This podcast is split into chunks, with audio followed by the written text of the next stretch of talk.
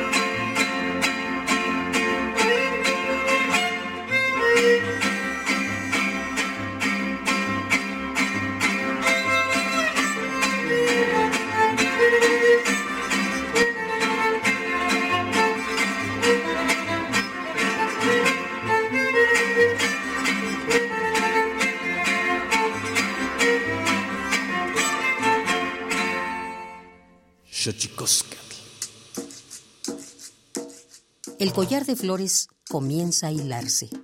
Es momento de ir a lo profundo. Radio UNAM presenta Xochicóscatl, collar de flores, con Mardonio Carballo. Hacemos revista del México profundo.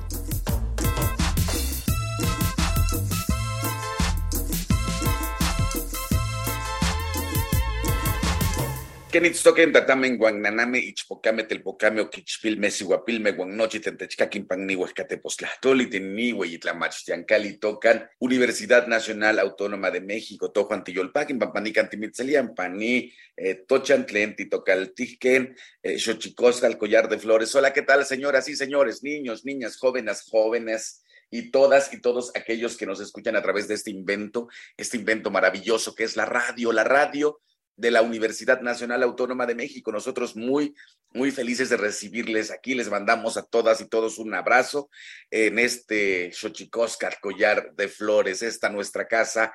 Pero hoy vamos a hablar, como hemos estado eh, dedicando eh, varios programas a varios varios productos, varios insumos. Eh, hemos hablado, como ya sabe usted, hace dos semanas acerca del maíz, hace una semana eh, acerca del mezcal y hoy vamos a hablar del vino también. Eh, digamos, es septiembre, es septiembre, tenemos que reflexionar quiénes somos, cómo somos, cómo nos relacionamos, qué es lo nuestro, qué no es lo nuestro, en fin, hoy le tocará el turno al Valle de Guadalupe y al Pino. Pero antes de que otra cosa suceda, vamos a nuestra sección dedicada a recordarnos lo bien que lo hemos hecho en veces pero sobre todo lo mal que lo hemos hecho. Vamos pues con nuestras efemérides en derechos humanos. Tonalámatl o la ignota efeméride.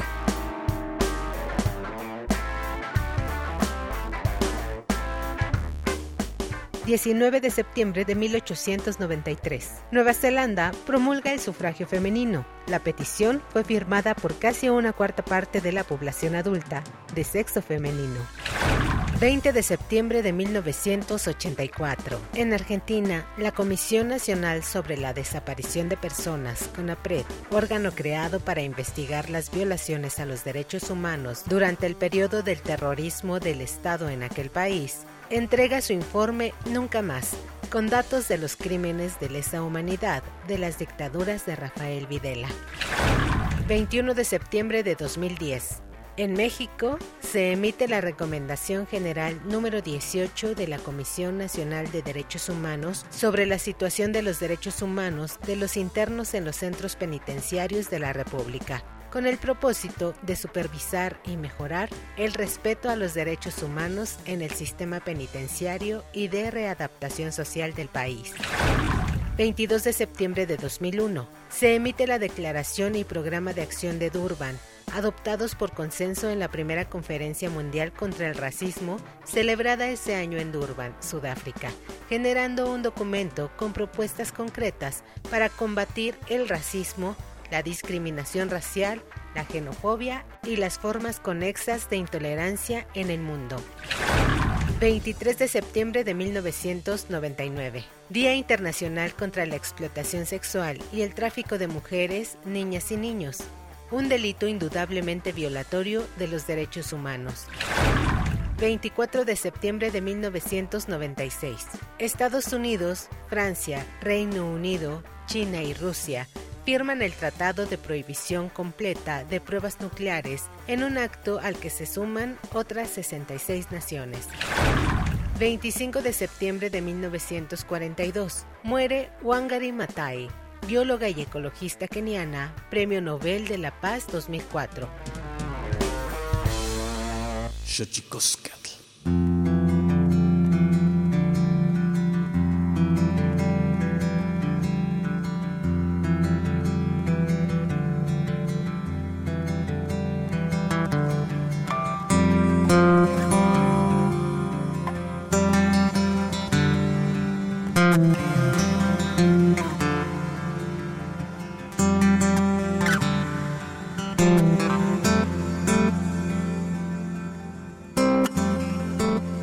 Les decía, vamos a hablar, vamos a hablar del vino, vamos a hablar del Valle de Guadalupe, vamos a hablar de todo lo que acontece alrededor de este lugar precioso que es el Valle de Guadalupe. Y yo quisiera darle la bienvenida a Iliana Espejel. Ella es profesora investigadora de la Facultad de Ciencias de la Universidad Autónoma de Baja California, profesora de manejo de ecosistemas y métodos de investigación interdisciplinarios y transdisciplinarios, tiene un doctorado en ecología de la vegetación de la Universidad de Uppsala, Suecia.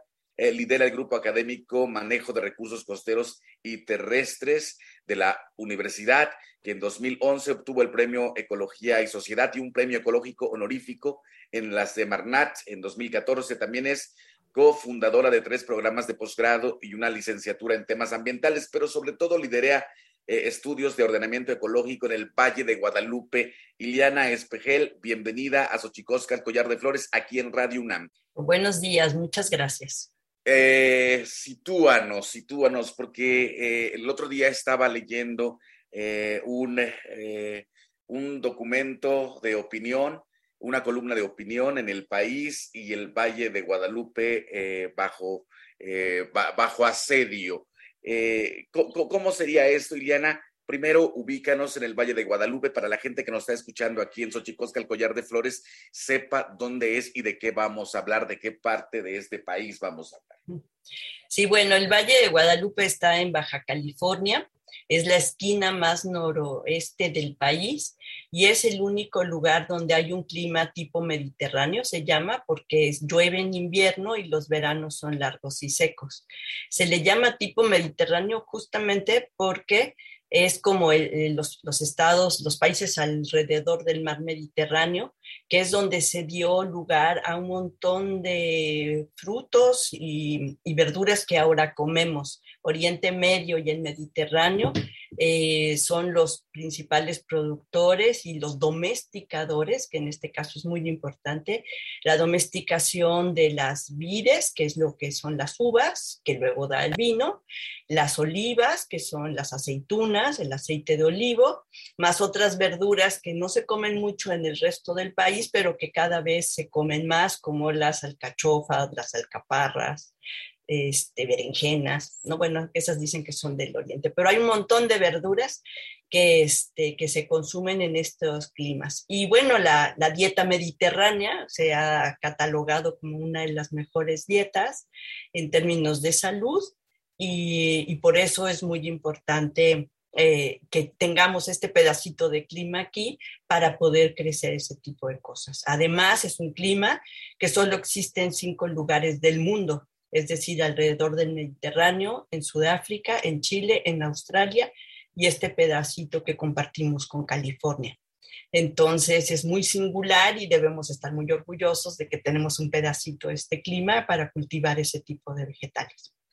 Eh, estaba leyendo eh, eh, en el país una columna de opinión, Iliana, donde se habla del privilegiar lo rural del Valle de Guadalupe ante un embate, eh, yo diría que económico. ¿Nos podrías platicar un poco de esto para, para eh, tener un poco más claro qué está pasando en el Valle de Guadalupe, qué negocios están abriendo, por qué privilegiar lo rural ante otras actividades económicas?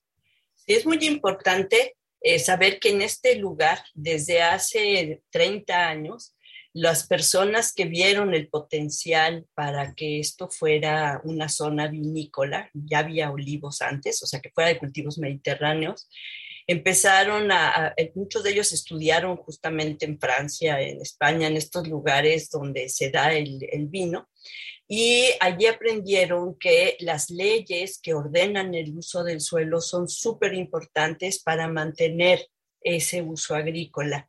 Entonces, ellos nos pidieron que hiciéramos unos, unos estudios y desde entonces hemos estado trabajando en el tema. Afortunadamente, en esos años, en los 90, se instauraron por primera vez los ordenamientos ecológicos en la Secretaría de Desarrollo Urbano y Ecología de ese momento, ahora Semarnat, y eh, empezamos a hacer los estudios de vocación de uso de suelo, que se hacen mucho en Francia y España para definir para qué sirve el suelo, y se hicieron también ya eh, las leyes, ¿no? Un ordenamiento es una ley, se decreta en el diario oficial del Estado y eh, allí tú lo que haces es trabajar con las personas del lugar que conocen muy bien el lugar, con expertos y decides eh, para qué sirve cada pedazo de tierra, ¿no?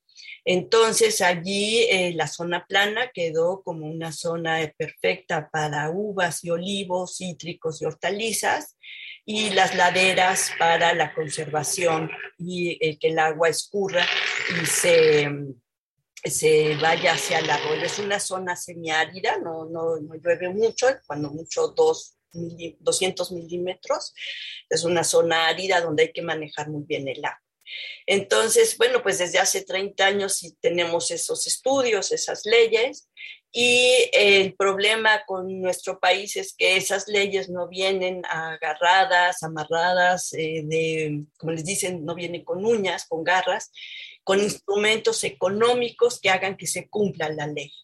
Ya sea instrumentos económicos que premien a quien hace el uso que se, se prevé o con castigos ¿no? a, quien, a quien lo infringe.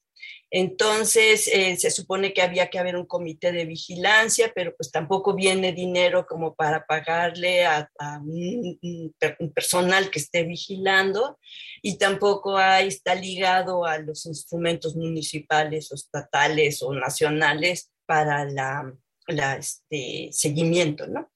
Entonces, eh, bueno, después se hizo un ordenamiento sectorial para definir los poblados, porque empezaron a crecer, a, construir casas en los viñedos. Y eh, el ordenamiento sectorial, pues sí, ya define los poblados, pero de todos modos no se cumplió. Y eh, todo mundo que va a ese lugar les parece maravilloso porque en realidad es de paisajes muy bonitos, muy diferentes al resto del país. Y todos los que tienen un poco de dinero eh, piensan que pueden comprar una casa o hacen la oferta para construir una casa hay una persona que tiene terreno y que necesita dinero, le vende el terreno y hay un oficial, un funcionario público que da el permiso, eh, a veces sí, ilegalmente. Entonces, hay tres culpables en esto, tres personas involucradas en cada casa que se construye y eh, el problema es que ahorita se desbordó. ¿No? O sea, venía poco a poco el crecimiento de estas pequeñas casitas, pero bueno, a partir de la pandemia que la gente se dio cuenta de lo horrible que era vivir en un departamento, dos años encerrados, pues los que tenían tantito dinero, eh, salieron al, campo a comprar eh, terrenos o se construyeron estos Airbnbs que, que ofertan hacer bodas, hacer fiestas, Mm, y, bueno, te este, ponen albercas cuando es una zona árida, piden aires acondicionados, piden pavimento. Entonces, poco a poco eh, se va cambiando el paisaje y ahorita sí estamos alarmados porque la oferta es demasiado eh, fuerte y queremos detenerlo porque en muy poco tiempo podríamos perder el suelo agrícola. Mm. Entonces, eso es lo principal. Además de que también ahora eh, llegó lo que le decimos la fiesta, ¿no? Este, se, hacían antes unos conciertos en las vinícolas al estilo más europeo, eh, de poca gente, eh, con música clásica y eso, y, pero de repente se dieron cuenta de que esto era un negocio y entonces empezaron a ofrecer conciertos masivos un concierto masivo está súper bien, pero en un suelo agrícola que vuelve en estacionamiento, que genera 3.000 visitantes eh, este, en un pequeño lugar, eh, como que mueve todo y esas personas, este, pues también luego despierta el interés por ir a vacacionar y tener una, o tener una casita. Y esas personas, muchos de ellos no toman vino y entonces empiezan a pedir mixología o otras, otros tipos de, de, zonas de, para diversión como los antros. Y entonces están empezando a proliferar antros y otro tipo de, de negocios que ya no checan con el uso agrícola como la música de noche, las, las luces en la noche, cuando el cielo es estrellado y hay una ley del cielo que prohíbe eso porque tenemos un observatorio que, que es muy importante para el país y pide que no haya un, un cielo iluminado. En fin, se empieza a distorsionar todo. Y ese es el llamado ahora. Sí, leímos eh, la columna de Hugo da Costa y Natalia Badán en El País el 5 el 5 de septiembre del año en curso. Eh, dice, a pesar de que durante largos, muy largos años peleamos por él, el valle con que soñamos hace más de tres décadas dejó ya de ser posible.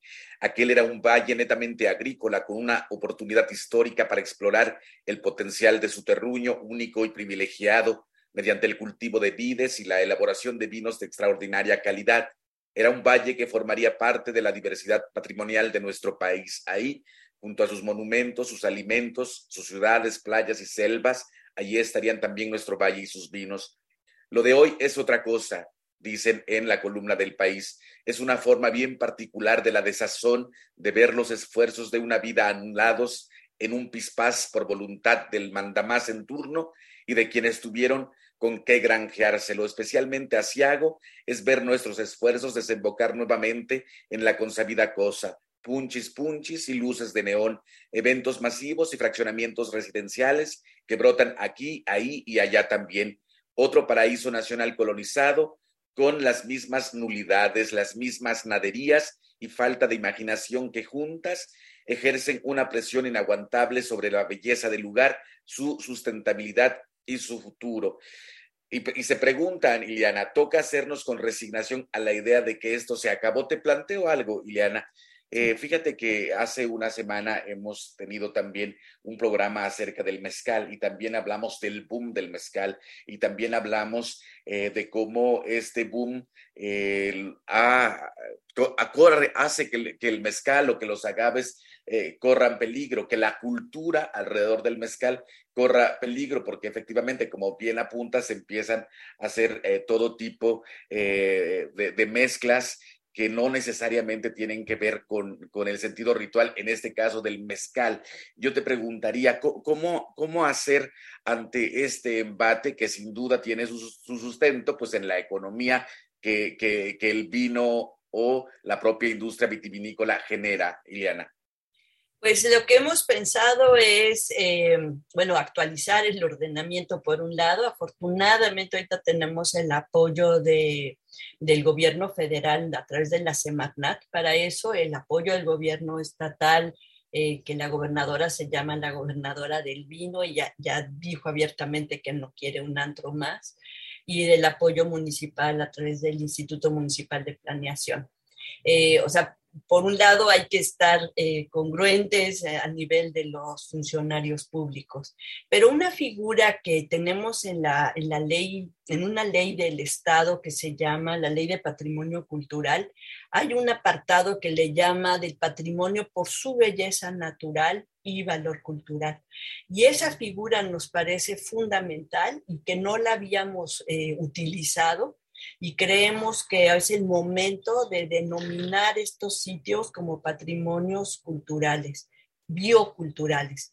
Entonces, lo estamos proponiendo, esperamos que sea algo que pegue a nivel nacional, porque, y que tengamos aquí el caso piloto, porque así como le va a servir al mezcal, al tequila, este, al cacao, al café, este, a un montón de lugares pequeñitos que todavía mantienen su, su este, trabajo artesanal con, la, con el, el, recurso biológico eh, o agronómico en este caso, eh, puede ser una figura importante eh, que, que, claro, tendríamos muchísimos más sitios con cultura ancestral en México con especies nativas, pero también las especies introducidas ya son un patrimonio biocultural.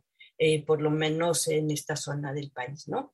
Entonces, creemos que esa figura puede ayudar mucho. Es lo que tendríamos que, que, que, queremos trabajar y que le ofrecemos al país para unirnos y trabajar con otros en estos patrimonios, zonas de patrimonio biocultural. Mm.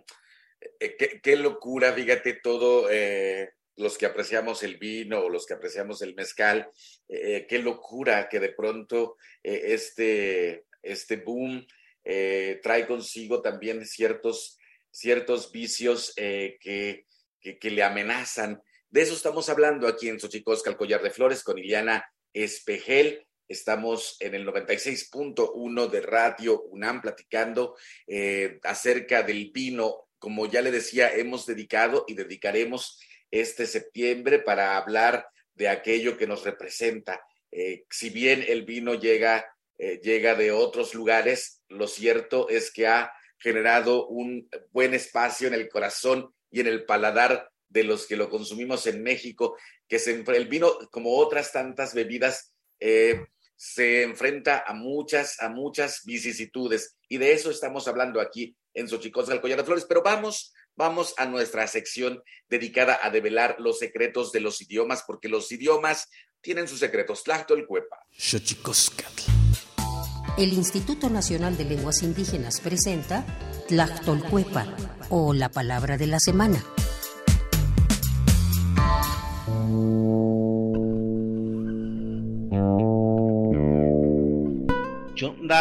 Esta es una expresión de origen mazateco que se usa para referirse a aquel acto consecuencia de cierto estado emocional, en el que una persona suele derramar lágrimas cuando se siente triste o cuando experimenta un gran dolor. También puede hacerlo al conmoverse o incluso al estar muy feliz.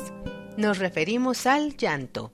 El vocablo Chonda proviene de la familia lingüística mazateca del norte, la cual se habla en la región de Santa María Chilchotla, Oaxaca, y forma parte de la familia lingüística otomangue, la más grande y diversificada de México. De acuerdo con el Catálogo de Lenguas Indígenas Nacionales, editado en 2008, la lengua mazateca se habla en los estados de Oaxaca, Veracruz y Puebla, tiene 16 variantes lingüísticas y cuenta con cerca de 350.000 hablantes mayores de 3 años.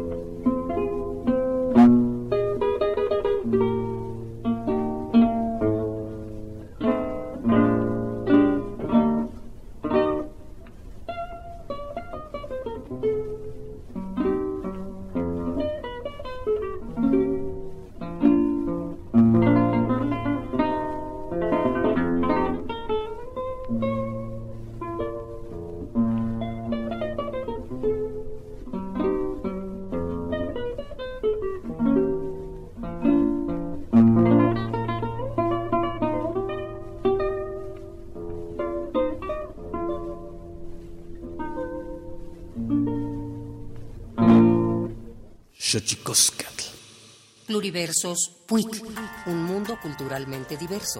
Espacio en colaboración con el Programa Universitario de Estudios de la Diversidad Cultural y la Interculturalidad.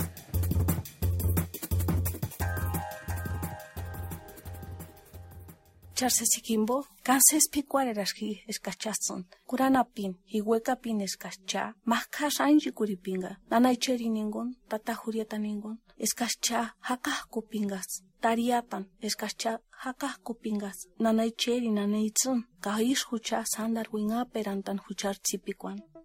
Adelaida Rivera es curandera y una voz del movimiento social de la comunidad purépecha de Cherán del Grande, Michoacán, pero sobre todo es una mujer que lleva a cada rincón del país un testimonio de esperanza y resistencia en las comunidades, quienes practicamos la medicina tradicional, tenemos un gran compromiso social. Es tan fuerte ese compromiso que tienes que trabajar con el ser desde adentro, desde acá del alma y del espíritu, porque eso es lo que realmente a veces nos enferma a veces por no actuar como debe de ser, las preocupaciones, ahorita este ego, ¿no? Del poder, ya no vivimos como vivíamos antes. Nos preocupamos porque qué carro vamos a comprar, ya no queremos pisar la tierra. Esos son los graves problemas que tenemos ya en nuestra mente, que se nos ha codificado. ¿Quién? El que supuestamente piensa que tiene la razón, cuando no es así.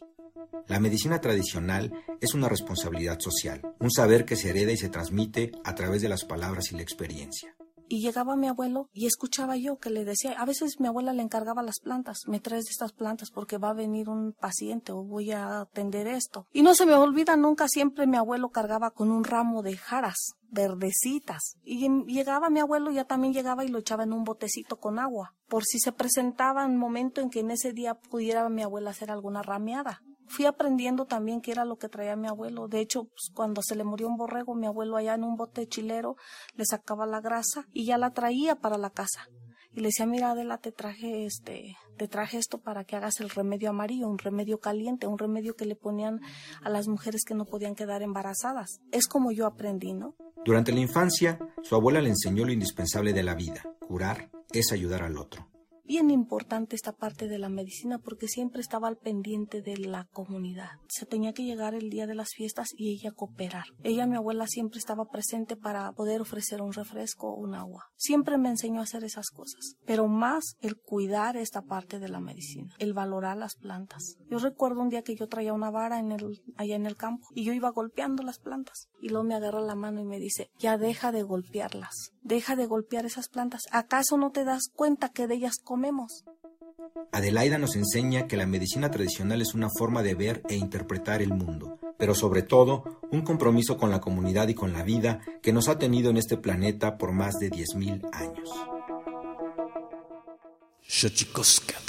Y seguimos aquí, seguimos aquí platicando con Iliana Espejel, aquí en Xochicosca, el Collar de Flores. También el, el, día 5 de septiembre del año en curso se lanzó esto que se conoce como Rescatemos el Valle. Y entre otros datos que nos arroja sobre el Valle de Guadalupe, dice, entre 2014 y 2019 se perdió 18% de tierra agrícola en el valle y el futuro luce aún más desolador porque de las 5.445 hectáreas cultivables que había en 2017, el Instituto Municipal de Investigación y Planeación de Ensenada prevé que quedarán menos de la mitad, 2.000 en el año 2027. El mismo pronóstico estima que para el año 2037 no quedará una sola de esas tierras de cultivo que han puesto a dicha zona del estado en el panorama vitivinícola nacional e internacional. Así que a todo esto se está enfrentando el Valle de Guadalupe. Iliana Espejel, con quien platicamos ahora aquí en Xochicosca, el Collar de Flores, profesora investigadora de la Facultad de Ciencias de la Universidad Autónoma de Baja California y lidera estudios de ordenamiento ecológico en el Valle de Guadalupe. ¿A qué apelaríamos, eh, Iliana? A, la sensibilización eh, y si la sensibilización eh, no, no, pega, ¿a qué acudimos cuando vemos todo lo que empieza a ocurrir en el Valle de Guadalupe en relación, me parece también, con su principal eh, actividad económica y productiva, que es el vino. Pues bueno, a lo que le hemos apostado es a informar. Eh, de hecho, por ejemplo, a entender cómo están las leyes, porque esos reglamentos que hicimos se hicieron como se hicieron, ¿no? Eh, a, proveer de información en un observatorio, tenemos el Observatorio Guadalupe, donde proveemos de información sobre el lugar, que la gente sepa de dónde viene el agua, por qué hay menos agua, por qué va a seguir habiendo agua, aunque no sea la misma, por qué, este, aunque cambie el clima, va a quedar en el rango de donde todavía podemos tener eh, el cultivo de la vid, este, o sea, información de, ese tipo. Eh, creo que la gente cuando está informada podrá tomar mejores decisiones. Eso es por un lado. Y por el otro lado, pues eh, queda el, mostrarle a la gente, eh, a los visitantes, el valor de este lugar y el peligro que tiene el construir una casita sola puede no importar, pero que vean las consecuencias de, de, que todos los visitantes quieran su casita o quieran visitar, este, o quieran quedarse en una es muy importante que se sepa. Creemos nosotros que la información es de lo más, más eh, necesario ahorita. Por eso esta campaña de información ahorita a nivel nacional, para que quienes nos visitan sepan lo que no deben de pedir, ¿sí? Eh, hemos estado entrevistando chefs, o sea, la, ciudad, eh, hay una figura en la UNESCO que se llama Ciudades Creativas y Ensenada quedó como una ciudad creativa en gastronomía, fuimos nominados como tal, porque con el vino vino la comida. Y eh, entonces usar a la comida como un instrumento para la conservación es una de nuestras tareas hablar del paisaje gastronómico que se da en este lugar, que es diferente al resto del país. Este, o sea, que el turista venga y no pida una hamburguesa y Coca-Cola, ¿no? Que, este, que, que venga y tome vino y aprenda a comer pescado, que es de excelente calidad, eh, que pida los consumos locales, el producto local. O sea, creemos que sí es necesaria esta campaña de información nacional y después continuarla eh, ya, por ejemplo, a nivel internacional, porque aquí viene mucha gente también de California, eh, mexicoamericanos que viven en California o en Arizona, encuentran en este lugar pues precios más baratos en lugares muy bonitos y eh, este, pues quieren festejar sus bodas, sus cumpleaños. Y está bien que vengan, pero que lo hagan con, con reglas, ¿no? Siguiendo las reglas. Eh, eh, de, le llamaríamos reglas de ruralidad, ¿no? No de urbanidad, reglas que mantengan el lugar con sus características yo siempre estoy diciendo esto que dicen cuando eres turista, donde fueres, haz lo que vieres. Bueno, pues si aquí no te dan eh, aire acondicionado, no pidas aire acondicionado. Si no te dan hamburguesas, no pidas hamburguesas y come pescado, ¿no? En fin, este, aprender a ser un turista sustentable, eh, que el, el turista esté sensibilizado al lugar es muy importante. Además, aquí hay una cultura indígena, que son los kumiai, y este, pues tenemos que respetar también, ¿no? Ellos están incorporando a estos negocios, están ya, hay, hay, indígenas que hacen vino, que hacen artesanías muy bonitas, entonces es muy importante que, ellos también formen parte de esto sin eh, acabar con su cultura. Eh, qué, interesante lo que, lo, que lo que planteas, reglas de ruralidad, me parece importantísimo. También me parece importante eh, lo que dices, a, donde fueres, haz lo que vieres y come lo que se come. Y, efectivamente no es estar en contra del turismo, sino me gusta, me gusta eh, el término, sino a ir y trabajar hacia un turismo más sustentable, porque si se acaba el Valle de Guadalupe, se acaba el vino y se acaba eh, e, esa, ahora sí que esa, esa fuente de vides y de vinos, ¿no? Sí, es, muy importante eh, eso, o sea, que el turista esté consciente de lo que hace en el lugar que va, porque nos ha pasado en Tulum, ha pasado en Cancún, en, Los Cabos, ¿no? Al rato los mexicanos somos muy buenas gentes y lo que nos piden se los damos, ¿no? Y, no nos damos cuenta de las consecuencias de, ser tan buenas gentes. Sí, sí, no, y yo creo que, es importante este trabajo de, es importante, además de dificultoso, este trabajo de concientización que me parece importante. Estamos aquí en Xochicosca, el collar de flores, hablando con Iliana Espejel, hablando del vino, de las vides, hablando, hablando del Valle de Guadalupe y este movimiento que se llama Rescatemos el Valle. Más allá de eso, Iliana, supongo que como toda bebida eh, eh, en México ha tenido siempre eh, sus vicisitudes. ¿A qué vicisitudes se enfrenta el vino? Aparte de esto que digamos es tendría que ver más con su expansión y con, con, su, con el impacto económico. ¿A qué más se ha tenido que enfrentar el vino, Iliana, para los que no somos expertos a lo largo de la historia?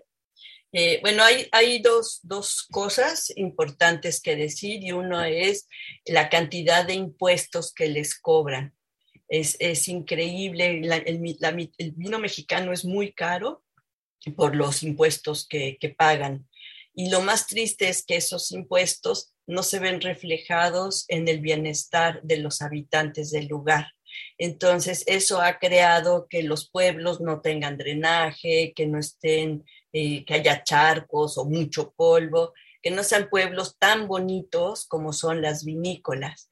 Entonces eso ha creado como cierto distanciamiento o polarización, como en todo el país, ¿no? De ricos y pobres, este, lugares feos y bonitos, acaparadores de agua y sin agua. Entonces, eh, pues ese es un problema grave de que los impuestos no se, no se regresan para el bienestar de los pobladores y de los trabajadores del lugar. Eso es histórico también. Por otro lado, tenemos las cuestiones del agua. Em, en general, la agricultura consume mucha agua. Se habla de que 80% del agua se va para la agricultura y 20% para la población. Y ese argumento siempre luego es mal usado para promover eh, desarrollos urbanos. Sin embargo, eh, el 80% del agua pues nutre o alimenta, en este caso, el alma de un montón de personas. Y, em, además, eh, lo urbano se puede hacer en cualquier lugar no fértil y, no, no tenemos por qué perder tierra fértil. El agua, además, este, en lo que les decía, el cambio de clima va a hacer que no, es tanto que vaya a llover menos, sino va a ser más impredecible la lluvia, va a haber mucho más incertidumbre. Ahorita acabamos de pasar por dos años de sequía, aunque ahorita ya se nos olvidó por el huracán que llegó, este, que se recargaron muchos de los acuíferos, pero eh, el problema eh, que tenemos es que sí, eh, se usa agua, sin embargo, este cultivo, y por eso es que nosotros como ecólogos decimos, está bien que haya este cultivo, porque es un cultivo que no necesita tanta agua. Es un, de hecho, los vinos que están sometidos a estrés hídrico, luego son vinos de muy buena calidad. Entonces, Em, para producir más vino, si queremos eh, reforestar los terrenos que quedan todavía sin sembrar con, con vides, eh, está la posibilidad y se ha analizado mucho lo de traer agua tratada de Tijuana. Eh, Tijuana vierte un montón de agua tratada al mar.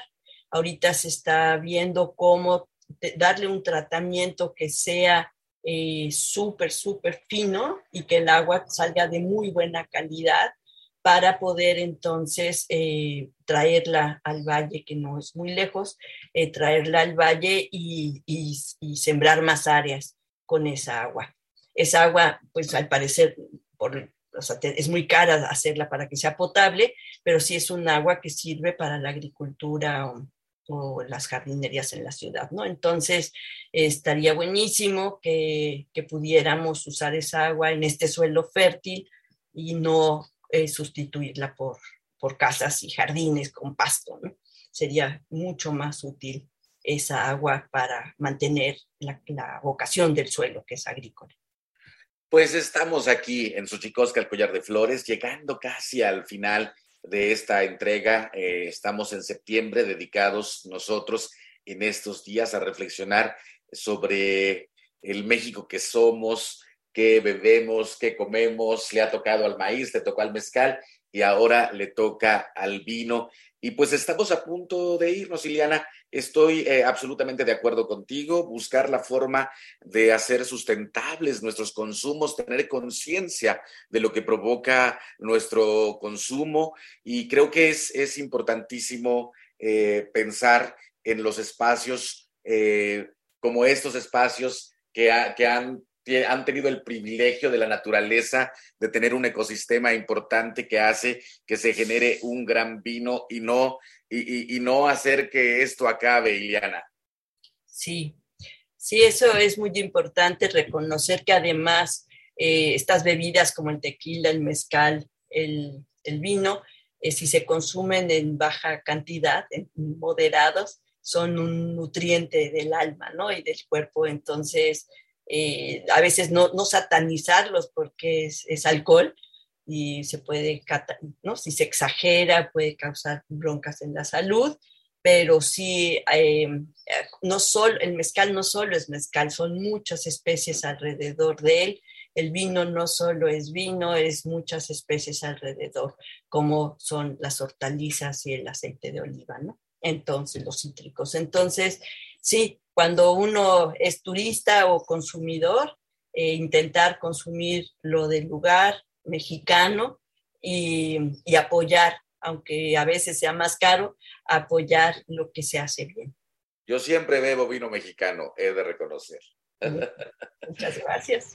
No, porque es, eh, o sea, me, sé la historia esta de los impuestos eh, eh, terribles que paga el vino y a pesar de eso, pues hay que, hay que apostarle a, la economía mexicana también y a sus sabores, porque seguramente, como, como decía Octavio Paz, todo, todo contacto contamina, seguro el vino que se hace acá tiene también su propio, su propio sabor mexicano, Iliana. Sí, así es. Pues te agradecemos mucho, Ileana Espejel, profesora investigadora de la Facultad de Ciencias de la Universidad, Rescatemos, también integrante de Rescatemos el Valle, liderea estudios de ordenamiento ecológico en el Valle de Guadalupe y bueno, para los que no sabíamos tanto de vino, de sus espacios geográficos y de todas las vicisitudes a las que se enfrenta, hoy tuvimos una clase importante con Ileana Espejel, a quien agradecemos. Ileana, muchísimas gracias. Muchas gracias. Y nosotros, nosotros nos vamos, nos vamos ya eh, a la música, nos vamos con la, la, colaboración con el Instituto Nacional de Antropología e Historia. Vámonos con el santísimo, santísimo mitote. Tlaxcamatimiya, Timomelaguan Panchi, Cuellitonati, Chicaguamaco, Epónimo Tlachtol. Santísimo mitote. Baile y ofrenda una colaboración con el Instituto Nacional de Antropología e Historia.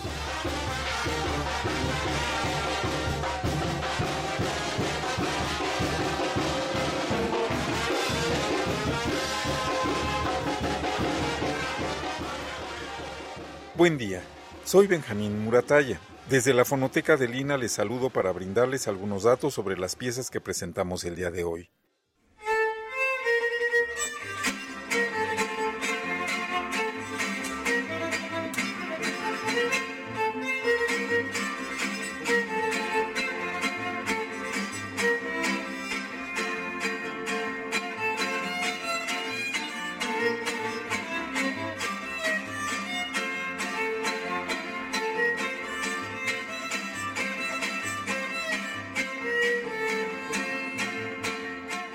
Iniciamos la emisión con una polca de nombre Pájaro Carpintero, grabada en Tizupan, municipio de Aquila, Michoacán, por parte de Alejandro Martínez de la Rosa, quien también realizó la investigación, ambas en 2008.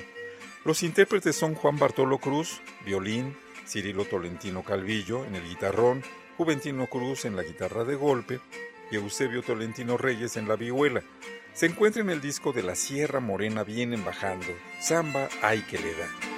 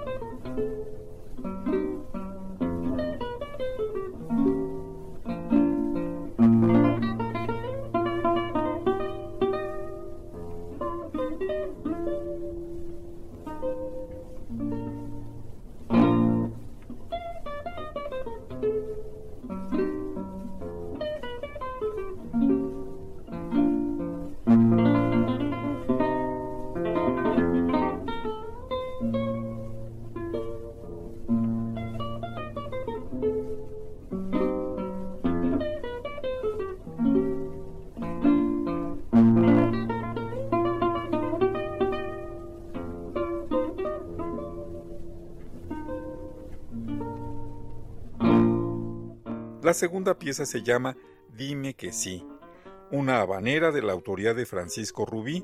La interpreta Francisco Salinas en la guitarra. La edición de audio corrió a cargo de Javier Cortés Figueroa y la coordinación de investigación fue de Anastasia Guzmán. Se encuentra en el disco Guitarra Mexicana, Tiempos y Espacios del Alma Mía.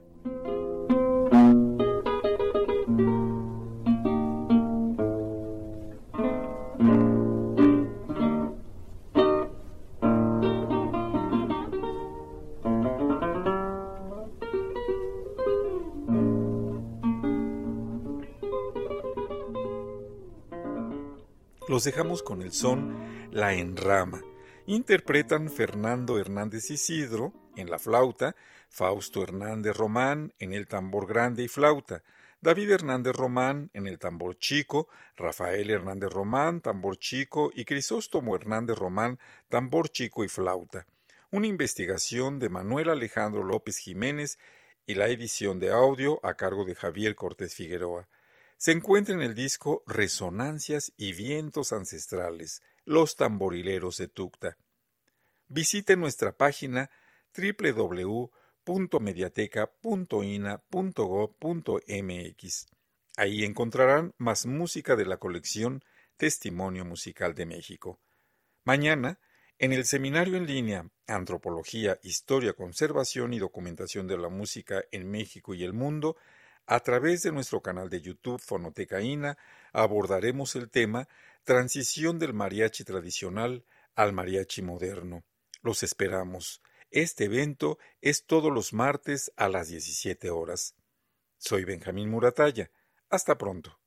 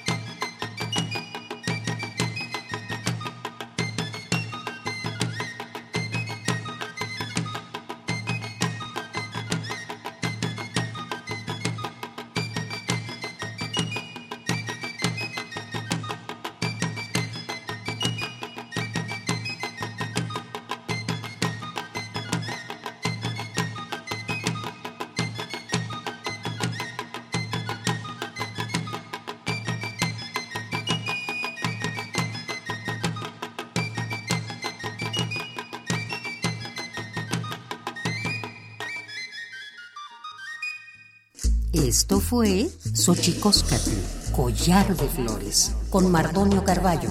Hacemos revista del México Profundo. Una producción de Radio UNAM. Experiencia sonora.